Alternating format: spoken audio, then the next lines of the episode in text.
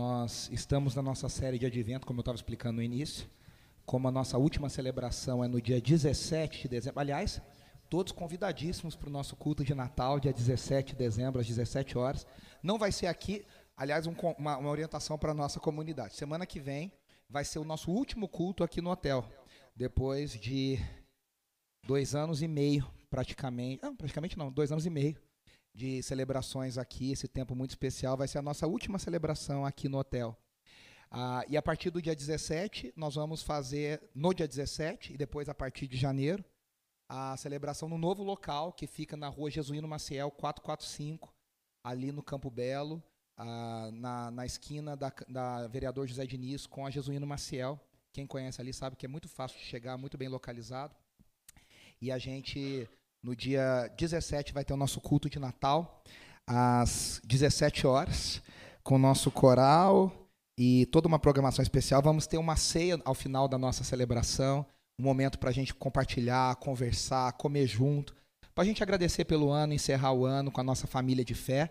E a, a orientação para vocês que são da nossa comunidade é para convidar pessoas bastante pessoas. Ainda mais para ter comida, né, gente? Aí o pessoal vai mesmo, né? Então você pode convidar com alegria que se o coral cantar desafinado, a comida é boa. Brincadeira. Coral é maravilhoso e a comida vai ser boa também, se Deus quiser. E você que nos visita, ah, vai ser uma alegria imensa receber você também no dia 17 às 17 horas. Ah, lá no nosso Instagram vai ter o endereço certinho, você pode verificar lá. Nós estamos na nossa série de advento, como eu expliquei, dia 24 a gente não tem culto, a gente vai ter um recesso no dia 24, no dia 31, voltamos no dia 7 de janeiro de 2024, se Deus assim permitir. Então a gente começou a semana de advento uma semana antes, né, o período de advento uma semana antes. Então hoje nós estamos na nossa segunda semana de advento, nessa série que eu chamei de Bem Antes da Manjedora, Isaías e as promessas do nascimento de um Messias judeu. Nós temos olhado para quatro textos de Isaías, nós vamos olhando um por semana. Semana passada nós olhamos para o texto de Isaías 7, que fala sobre o Emanuel, a Virgem dará a luz e o seu nome será Emanuel. E a gente está buscando entender como que esse texto foi entendido antes da igreja cristã, foi entendido pela comunidade judaica, a qual ele pertence originalmente. Né? Originalmente, esse texto pertence à comunidade judaica. É, eu, eu, nesse período de guerra, de terrorismo, de tanta coisa acontecendo em Israel, com o povo palestino, com o povo israelense, é, a gente precisa manter o coração muito calibrado nas nossas orações, com sabedoria. Há uma agenda muito forte no mundo contra Israel. É, essa semana eu vi mais e mais artistas sendo cancelados, uh, demitidos de séries, de projetos, de filmes grandes porque se levantaram para defender Israel por serem judeus, de famílias judias, uh, e foram demitidos, foram, enfim, estão sofrendo uma perseguição muito grande, um cancelamento muito grande. Do outro lado, eu comecei a ler anteontem um livro de um cristão palestino. E ele falando sobre como que essa luta também de um cristão palestino, né, que ele diz, parece que por eu ser palestino, ele conta de várias vezes que ele foi ele ia pregar numa conferência, o pessoal cancelou. Ele perguntou: por que vocês estão cancelando? Ele falou: então, é porque você é palestino. É complicado. Não, mas eu sou cristão, eu creio em Jesus, eu, eu estudei teologia, eu sou missionário. Então, mas amém, mas você é palestino, então é complicado. Então isso é muito triste também. Ele diz: eu sempre me senti um estranho na minha terra, porque dizem que a minha terra não é minha. E, então, quer dizer, dos dois lados a situação é muito crítica, são vidas, são muitos inocentes é, que sofrem por causa de terroristas, por gente má, por gente sem coração. E aí essa semana eu li uma frase, até publiquei no meu Instagram, que dizia isso, né? Nesse mundo que a gente vai parar o mundo para celebrar o nascimento de um Messias judeu, as pessoas não querem falar sobre a, a, o Estado de Israel e sobre a questão do povo judeu. Né? Então, quer dizer, é uma, uma hipocrisia muito grande, é uma loucura muito grande.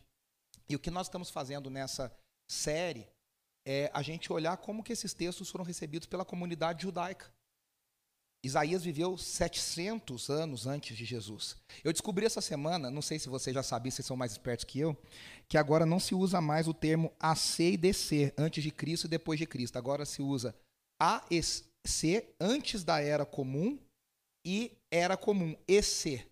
Pra, porque tem grupos étnicos que não creem em Jesus Cristo como o Messias, então eles não usam AC e DC. Então agora é AEC e EC.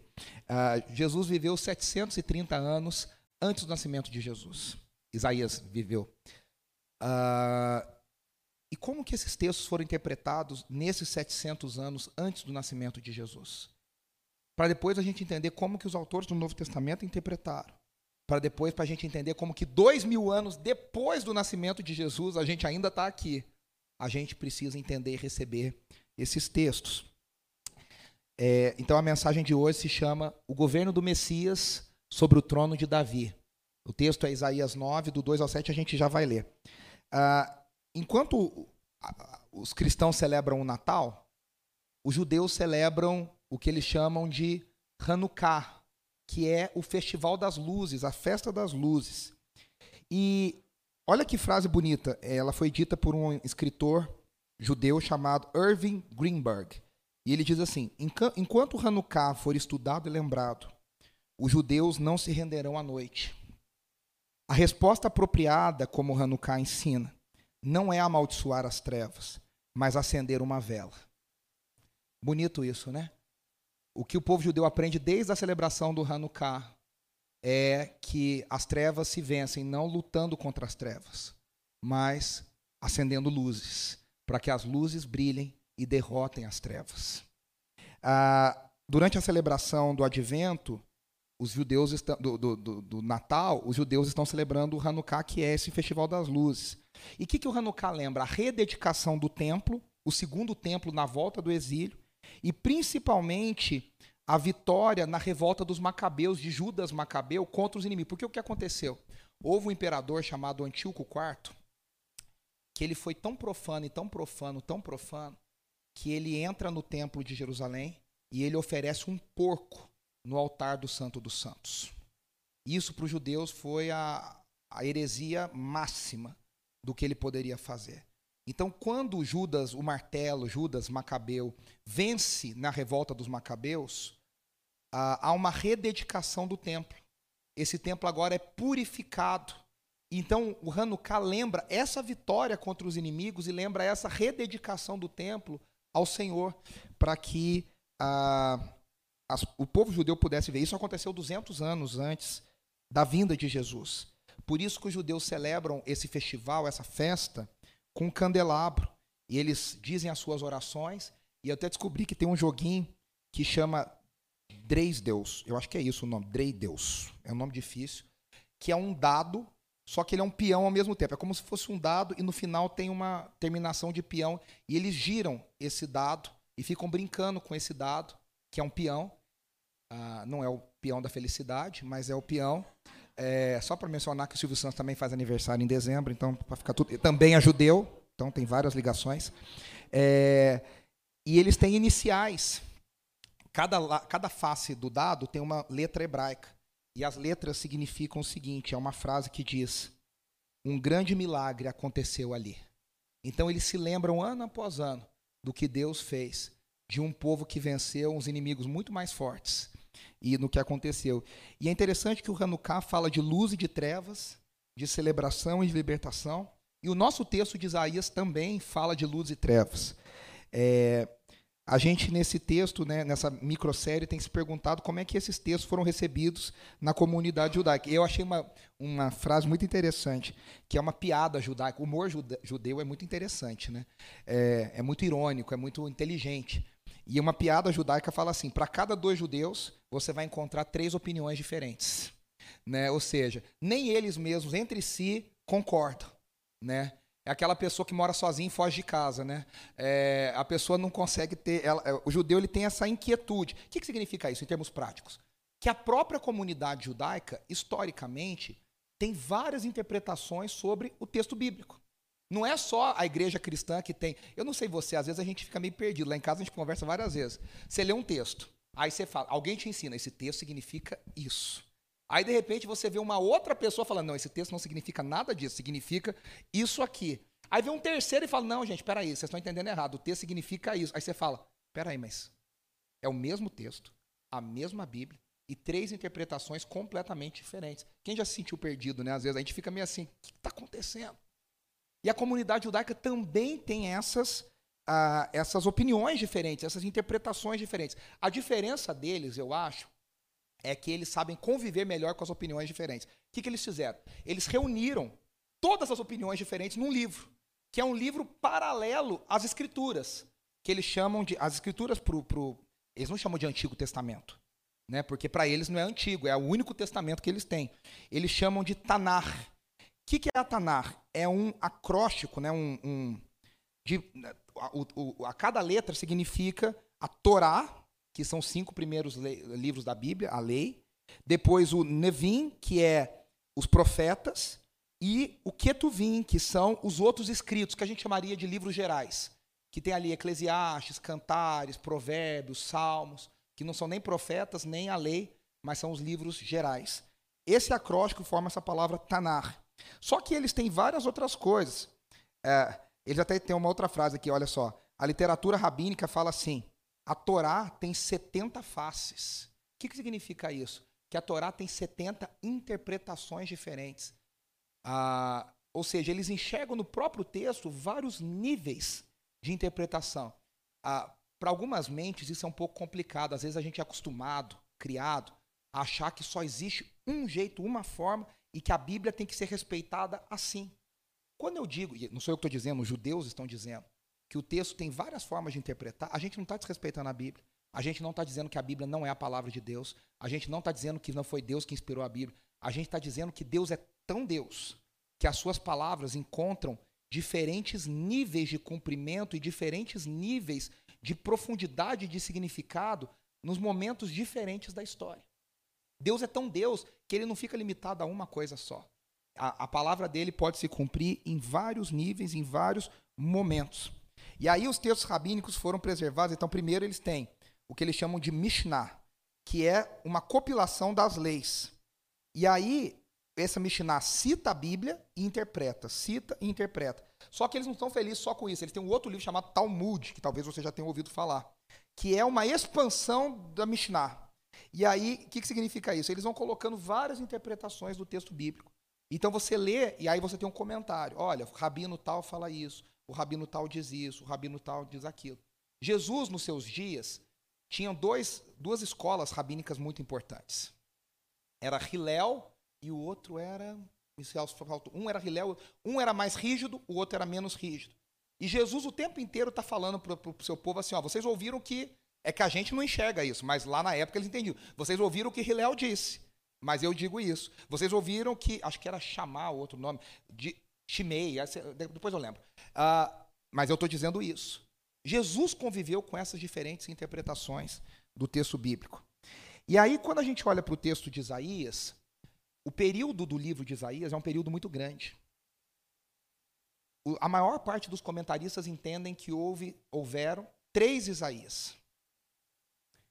O que, que significa isso? Houve um primeiro profeta Isaías, original, e, e, e mais dois profetas que escreveram na escola de Isaías, no chamado de Isaías, porque é humanamente impossível alguém viver tanto tempo como Isaías bíblico viveu para profetizar tantas coisas.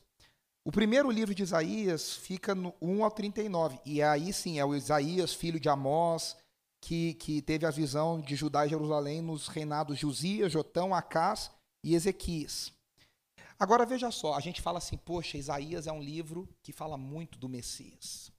Tanto que Isaías está citado, em, a gente leu Isaías semana passada, a gente leu Isaías hoje, a gente vai ler Isaías semana que vem, Mateus fala de Isaías, Marcos fala de Isaías, Lucas fala de Isaías, Paulo fala de Isaías, Pedro fala de Isaías. A gente fala, poxa, então Jesus está no livro de Isaías o tempo inteiro. E aí a gente fica assustado quando a gente descobre que 5% dos versículos em Isaías falam diretamente sobre o Messias. 5%. O que, que Isaías está mais preocupado? Em oferecer a visão de Yahweh, o Deus de Israel, Jeová, para libertar o seu povo naqueles dias. Isaías está vivendo dias de trevas. Senaqueribe, o, o, rei da Assíria, o grande império daquela época, está ameaçando invadir Jerusalém. Ele está ameaçando. E aí ameaçando Israel, as outras dez tribos do norte, e ameaçando a Síria, Damasco. E aí os reis da Síria, de Damasco, de Damasco e, de, e da, de Israel estão assustados e estão também pressionando Judá. Também pressionando Jerusalém. Ou seja, Jerusalém está pressionada de todos os lados. E aí, nesse período de trevas, Deus diz que vai levantar um libertador. E eu achei interessante, alguns comentaristas falaram, e é, é muito verdade. Você há de convir comigo que você lá, com medo de guerra, de ser morto, de ser escravizado, tem rei daqui, rei dali, rei daqui, todo mundo querendo destruir você. Você é desse tamaninho, teu exército é desse tamaninho, você não tem poder para nada. E aí levanta Deus para dizer: Eu vou salvar vocês, mas daqui a 700 anos. Isso não, não, não traria muito conforto para o povo. Porque a gente lê, esquece que tem 700 anos. Ó, vai nascer o Messias. 700 anos depois. O povo que estava lá nas trevas não vai estar tá nem, nem pó para contar a história mais. Né? A palavra de esperança de Deus não pode ser, olha, daqui a 700 anos eu vou levantar o Messias. Tem que ter um outro significado. Tem que ter uma outra ligação antes. E a gente vai ver um pouquinho sobre isso. O texto lindíssimo de Isaías 9, do 2 ao 7, você pode ler aqui comigo, diz assim. É um poema, né? Contudo, não haverá mais escuridão para os que estavam aflitos. No passado, ele humilhou a terra de Zebulon e de Naphtali, mas no futuro honrará a Galiléia dos gentios, o caminho do mar junto ao Jordão. O povo que caminhava em trevas viu uma grande luz. Sobre os que viviam na terra da sombra da morte, raiou uma luz. Fizeste crescer a nação e aumentaste a sua alegria. Eles se alegram diante de ti, como os que se regozijam na colheita, como os que exultam quando divide os bens tomados na batalha. Pois tu destruíste o jugo que os oprimia, a canga que estava sobre os seus ombros, e a vara de castigo do seu opressor, como no dia da derrota de Midian.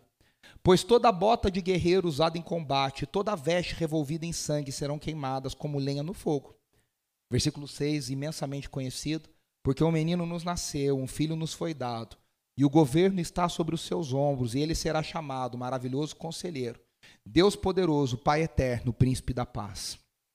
Ele estenderá o seu domínio e haverá paz sem fim sobre o trono de Davi e sobre o seu reino, estabelecido e mantido com justiça e retidão, desde agora e para sempre. O zelo do Senhor dos Exércitos fará isso. Amém. Ah, como eu disse, o rei Acas de Judá está com medo e eu contei na semana passada, para quem não estava, eu vou repetir. O que, que ele faz? Ele está com medo e ele faz uma aliança com a Síria, que é o reino mais poderoso. E ele diz: A Síria, eu me torno seu vassalo, eu me torno seu escravo, mas você me protege do rei de Israel e do rei de Damasco. Você me protege desses outros dois reis que querem me destruir. Só que aí chega Isaías, no capítulo 7, que é o que a gente viu semana passada, e se você quiser ouvir, você pode ouvir lá no nosso Spotify, no nosso YouTube. Ele fala assim: Deus fala, me pede um sinal que eu vou te dar um sinal. Só que Acais fica vendido, por quê? Porque ele já fechou aliança com o rei da Síria.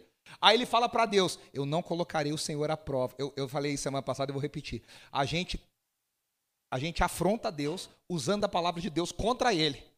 Aí Deus fica nervoso, Deus fica bravo, porque Deus sabe que ele não está falando a verdade. Não é que ele não quer pedir um sinal, é que ele já fechou a aliança com o rei da Síria.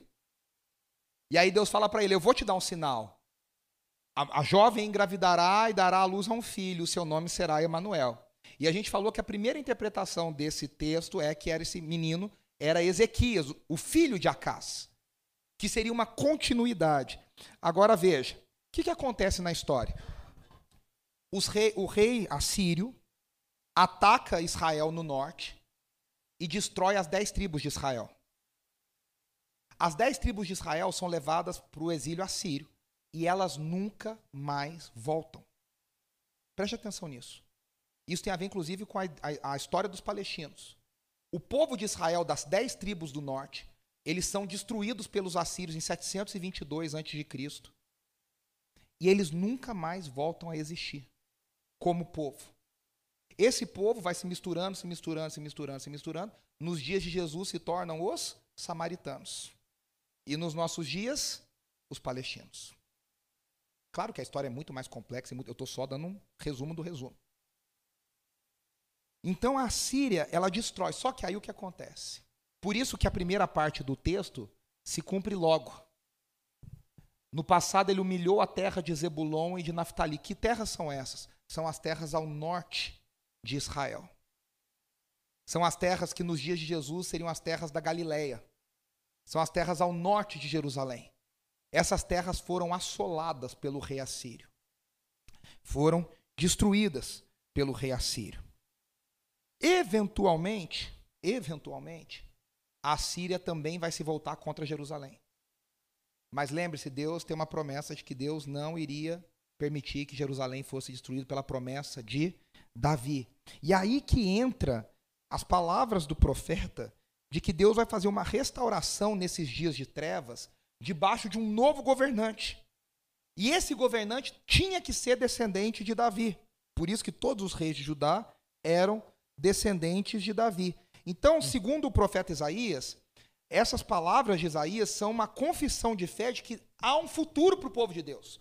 O povo não vai acabar. Deus está dizendo: vocês não vão acabar. A Síria pode vir contra vocês. Podem falar o que for. Eu não vou permitir que vocês sejam destruídos. Porque nunca faltará um descendente no trono de Davi. Então Deus quer cumprir a promessa que ele tinha feito a Davi. E levantaria outro líder que traria a redenção de Israel. Ah, só que lembre, de novo, essas, essas ameaças não eram para 700 anos. Essas ameaças eram para amanhã. Essas ameaças estão acontecendo nesse momento. O rei está com os exércitos fora de Jerusalém, ah, espreitando, querendo destruir. Então, essa, essas promessas que o povo recebe através de Isaías, elas precisam também ser entendidas de alguma forma para aquele povo naquele momento. Por isso que é importante conhecer o contexto histórico né, dessa, dessa situação. E aí, surpreendentemente, nas palavras de Isaías, ele diz: O povo que caminhava em trevas viu uma grande luz. No meio daquela escuridão, no meio daquela situação sem saída. E eu tenho certeza que a gente se sente assim tantas vezes. E olha que a gente não tem exército inimigo nenhum do lado da, de fora da nossa casa. A gente se sente tão no escuro, tão perdido, tão sem Deus, tão Deus nos abandonou, Deus esqueceu de nós. E o profeta se levanta para dizer: no meio dessa escuridão, o povo chamado, o povo escolhido, viu uma grande luz. Então a luz é uma figura para dizer: Deus agora está olhando por vocês, Deus está vendo o que está acontecendo com vocês. E aí, a passagem traz três razões para a mudança das trevas para a luz. Todas elas começam no versículo 4, 5 e 6. Está no 4, no 5 e no 6. No 4 a gente tem a opressão foi quebrada. No 5, as armas da batalha foram destruídas pelo fogo. E no 6, um dos sinais é o nascimento de uma criança. De novo, né? É, é, é, você tem que tentar entender o texto. Imagina, está no meio da batalha, linguagem de guerra, fogo, cavalo, morte. E o profeta está dizendo: Deus vai brilhar a luz sobre vocês. Como que ele vai brilhar? Ele vai destruir ah, os, os inimigos, ele vai queimar as armas de batalha e ele vai dar um menino para vocês. Mas, me dá um menino para vocês? Que história é essa? Uma criança na guerra? Criança na guerra já é estranho lá em Nárnia, imagina né, na, na, na, no mundo real. Né? Como é que uma criança vai lutar? Como é que uma criança vai guerrear? E a grande pergunta que fica é: quem é essa criança? Isaías não fala quem é essa criança. E aí os mais curiosos mordem os dedos de curiosidade, porque ao longo da história muitas possibilidades se levantam. E de novo, a possibilidade que ganha, a possibilidade principal é que essa criança seria o rei Ezequias. Seria o rei Ezequias. Está todo mundo pensando, é Jesus, é Jesus. Irmão, guarda um pouco menos o, o, a parte. É Ezequias, eu não quero te frustrar, mas não é Jesus, é Ezequias que profeta está dizendo: olha, vai ter um rei, vai ter continuidade, a geração vai continuar, vai continuar existindo um, um, um descendente para o trono de Davi, ou seja, o trono de Davi não acabou, o trono de Davi tem continuidade, o, o, o trono de Davi tem a longevidade, porque Deus garante que vai acontecer. Só que a grande questão é, de novo, como é que uma criança pode ter domínio? Nos dias que essa profecia foi dada, Ezequias era um menino, menino, menino, menino, na tenra idade. Como é que ele pode ter domínio? Então fica claro aqui que uh, esse texto não fala sobre nascimento. a linguagem é de nascimento, mas a linguagem de nascimento era usada para, preste atenção, coroação dos reis. No momento da coroação dos reis, se usava uma linguagem de que o rei era um filho do Deus vivo e que ele estava recebendo agora as palavras como se ele tivesse nascendo, mas na verdade ele está sendo coroado. Uma prova disso está lá no Salmo 2, versículo 7. Aliás, um dos salmos mais messiânicos de todos os salmos. E o Salmo 2, 7 diz assim: Proclamarei o decreto do Senhor. Ele me disse: Você é o meu filho, eu hoje o gerei. Veja que quando Deus levanta o Messias, a, a, a linguagem que o salmo usa é: Eu fui gerado. Ou seja, quando diz um menino nos nasceu, está dizendo um rei foi coroado, um filho nos foi dado, um rei nos foi dado.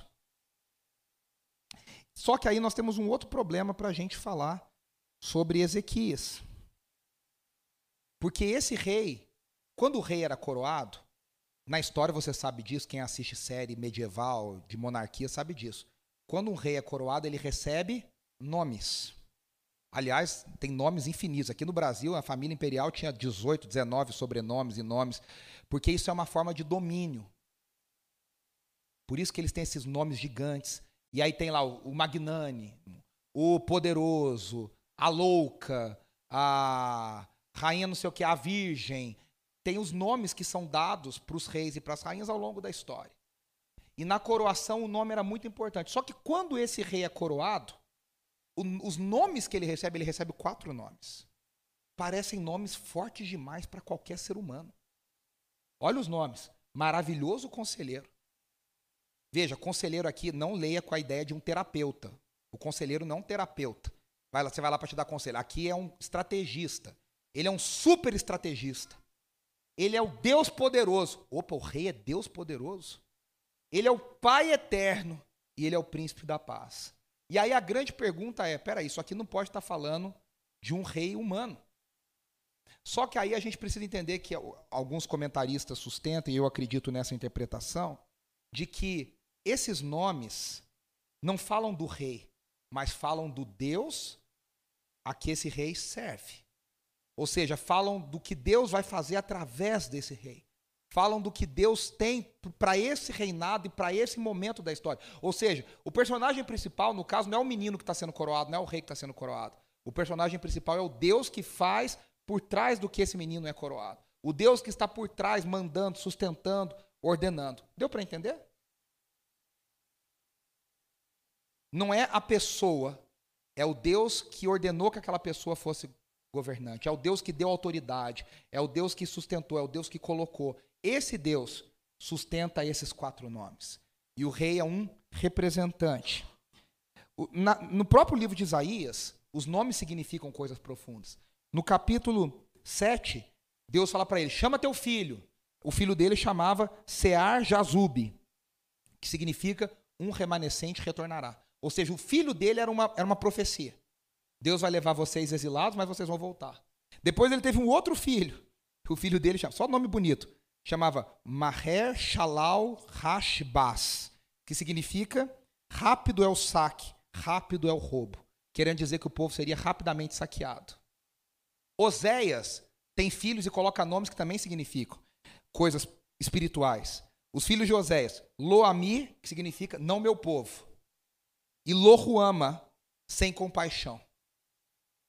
E depois, no final do livro de Osés, quem já leu o livro de Osés sabe que os nomes dos filhos são trocados para dizer agora tu és o meu povo e agora você tem compaixão. Porque os nomes são sinais proféticos do que está acontecendo naquele momento e naquela situação. E aí, segundo essa visão, os nomes em Isaías 9,6 não apontam para Ezequias, mas apontam para o Deus de Ezequias. Se a gente olha para a história, Ezequias foi um rei bom. Ezequias foi um dos poucos reis bons. O pai dele foi terrível, Acas. Mas ele foi um rei temente ao Senhor. E Ezequias fez uma coisa maravilhosa, que acho que foi a grande marca do reinado de Ezequias. Ezequias abre o templo, ele tira todos os utensílios, ele faz uma grande reforma no templo. E ele reabre os trabalhos levíticos e sacerdotais do templo, ou seja, ele reativa os sacrifícios, ele reativa a leitura da palavra de Deus, ele reativa o ensino da palavra, ele traz de volta a vida do templo. Então Ezequias foi um homem muito temente ao Senhor, e ele fez aquilo que dele se esperava. Mas de novo, né? Esses nomes são muito fortes. Agora eu quero trazer, a gente lê esses nomes, a gente não pensa muito. Eu quero explicar, eu quero trazer quatro formas de ler esses nomes diferentes. A primeira, Ó, guarda aqui. Maravilhoso conselheiro, Deus poderoso, Pai eterno, príncipe da paz. Como é que a gente entende isso? Um planejador extraordinário é o Deus guerreiro. O Pai eterno é um oficial para o bem-estar. Outra forma, o Deus poderoso está planejando com graça.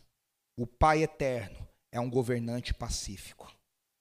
Outra forma, o Deus que é planejador de maravilhas, Deus que é herói de guerra, ele é o Pai para sempre, ele é o príncipe do bem-estar. E tem uma, uma, uma, que eu gosto muito do John Goldenway, que é um estudioso do Antigo Testamento. Ele diz assim: Aquele que planeja uma maravilha é o Deus guerreiro. O Pai para sempre é um comandante que traz paz. Então, se a gente aplicar isso para Ezequias ou para qualquer rei, o maravilhoso conselheiro é, deveria ser um estrategista. Né? O rei deve ter uma estratégia poderosa. Ou seja, o rei deve ter sabedoria. Se a gente olha para o Deus poderoso, ou guerreiro poderoso, o rei tem que ter uma presença militar forte, tem que ser um guerreiro forte, como Davi, que venceu os inimigos, que expandiu as, as, as, as fronteiras, que trouxe tesouros para o reino. Esse, esse título fala do poder e da plenitude do rei em Deus.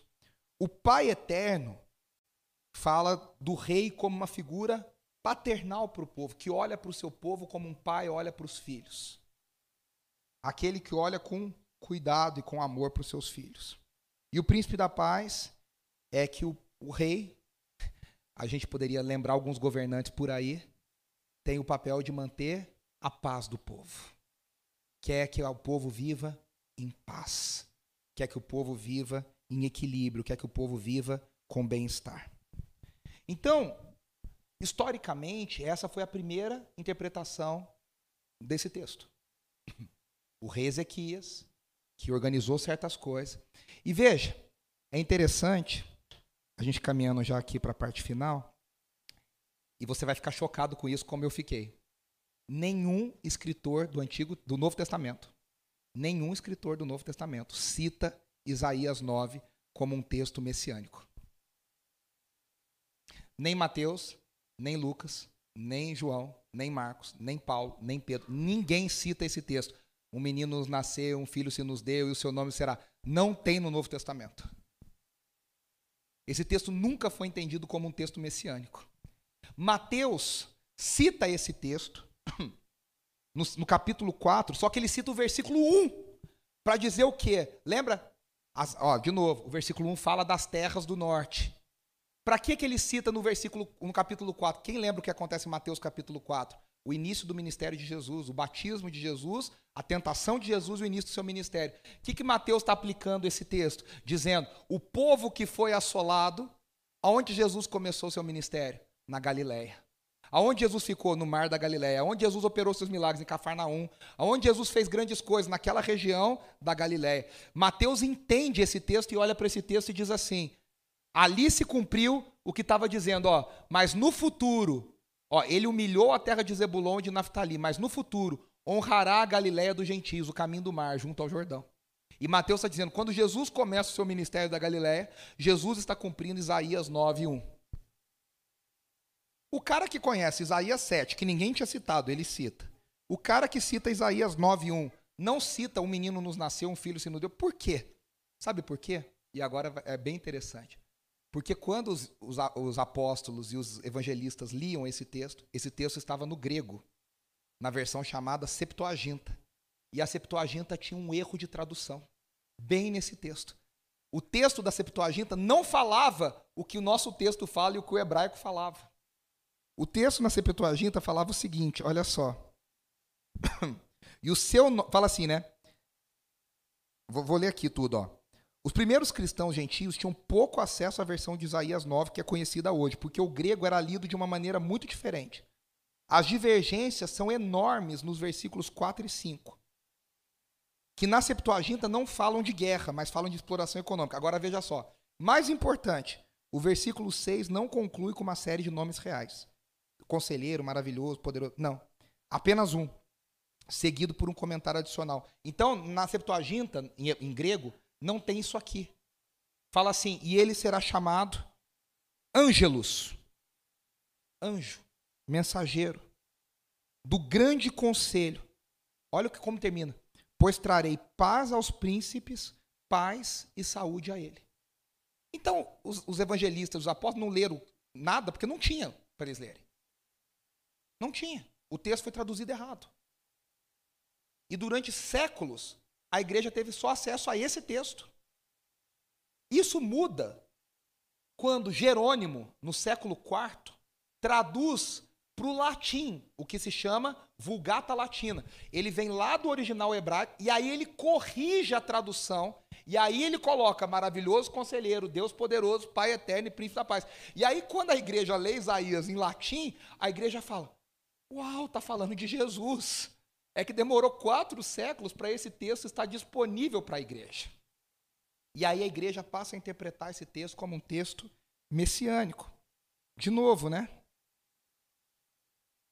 Era Ezequias? Poderia ser. Mas esse texto tem um cumprimento muito mais profundo. Todas as profecias encontram, é aquilo que eu digo, é um primeiro cumprimento, e um segundo cumprimento, e um terceiro cumprimento. A gente vê que no povo judeu cumpriu em Ezequias, para a gente cumpriu em Jesus, só que a gente aguarda ainda a volta de Jesus para cumprir plenamente todas as coisas. E aí, quando a gente olha para esses quatro títulos, como é que Jesus, e eu quero terminar com isso, como é que Jesus é um maravilhoso conselheiro? Jesus, no seu ministério, ensinou com uma autoridade nunca vista. Mateus 7, 28 e 29 diz assim: Quando Jesus acabou de dizer essas coisas, as multidões estavam maravilhadas com seu ensino porque ele as ensinava como quem tem autoridade e não como os mestres da lei. Jesus é um maravilhoso conselheiro porque quando ele fala, ele fala com autoridade. Ele fala como quem sabe. Ele fala com poder, ele fala com estratégia, ele fala no nome do Senhor. Jesus é um maravilhoso conselheiro porque ele sabia o que passava no coração das pessoas. A Bíblia várias vezes diz: e Jesus sabia a intenção dos seus corações. E Jesus sabia a intenção dos seus corações. Jesus é um maravilhoso conselheiro porque tudo que ele fez e tudo que ele falou e tudo que ele ensinou, ele aprendeu do Pai. Jesus é o Deus poderoso de várias formas. Primeiro que ele é Deus. ele é literalmente Deus. Além de ser plenamente humano.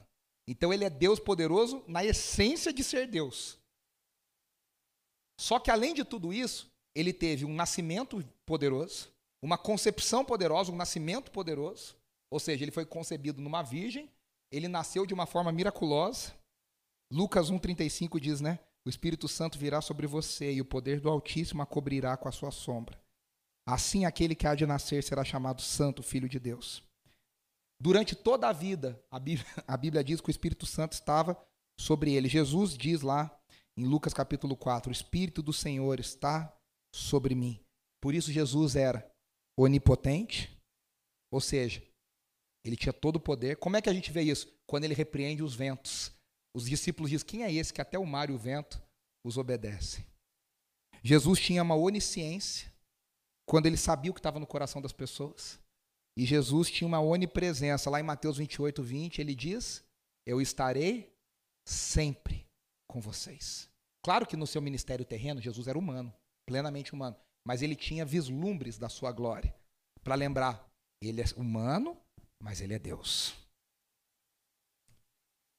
Na sua morte, Jesus foi o Deus poderoso, porque ele venceu a morte. E ao vencer a morte, ele derrotou todos os seus inimigos. Jesus é o Pai eterno. Aí você fala, mas Jesus não é o Pai, Jesus é o Filho. É verdade, Jesus é o Filho.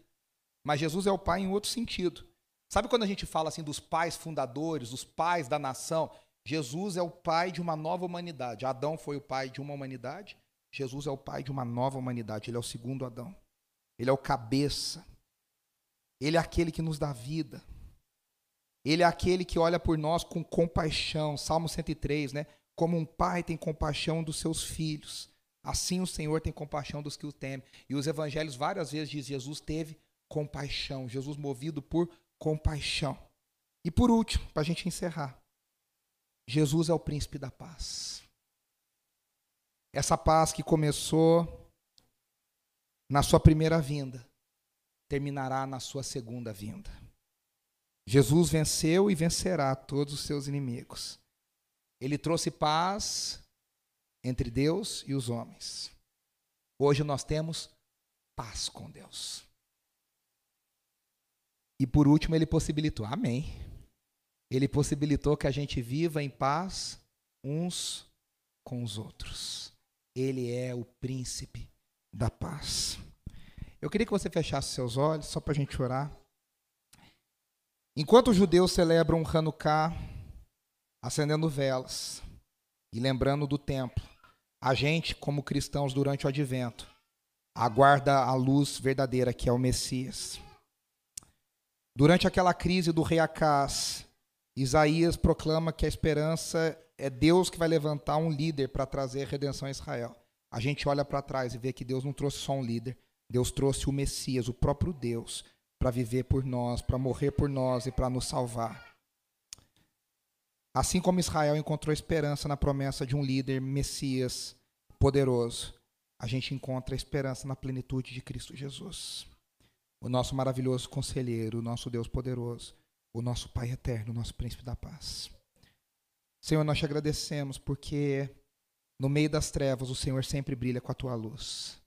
Obrigado porque o Senhor fez isso lá em Judá, 730 anos antes da vinda de Jesus. E obrigado porque o Senhor fez isso há dois mil anos atrás, na vinda do seu próprio Filho por nós, nascendo de uma maneira poderosa para nos dar esperança. E obrigado porque o Senhor ainda fará e nós aguardamos a volta dele para completar todas as coisas. Sustenta o nosso coração com esperança, sustenta o nosso coração com alegria, para que a gente saiba que só o Senhor é Deus sobre as nossas vidas. Em nome de Jesus que nós oramos. Amém, amém, amém. Antes da gente encerrar a nossa celebração, nós temos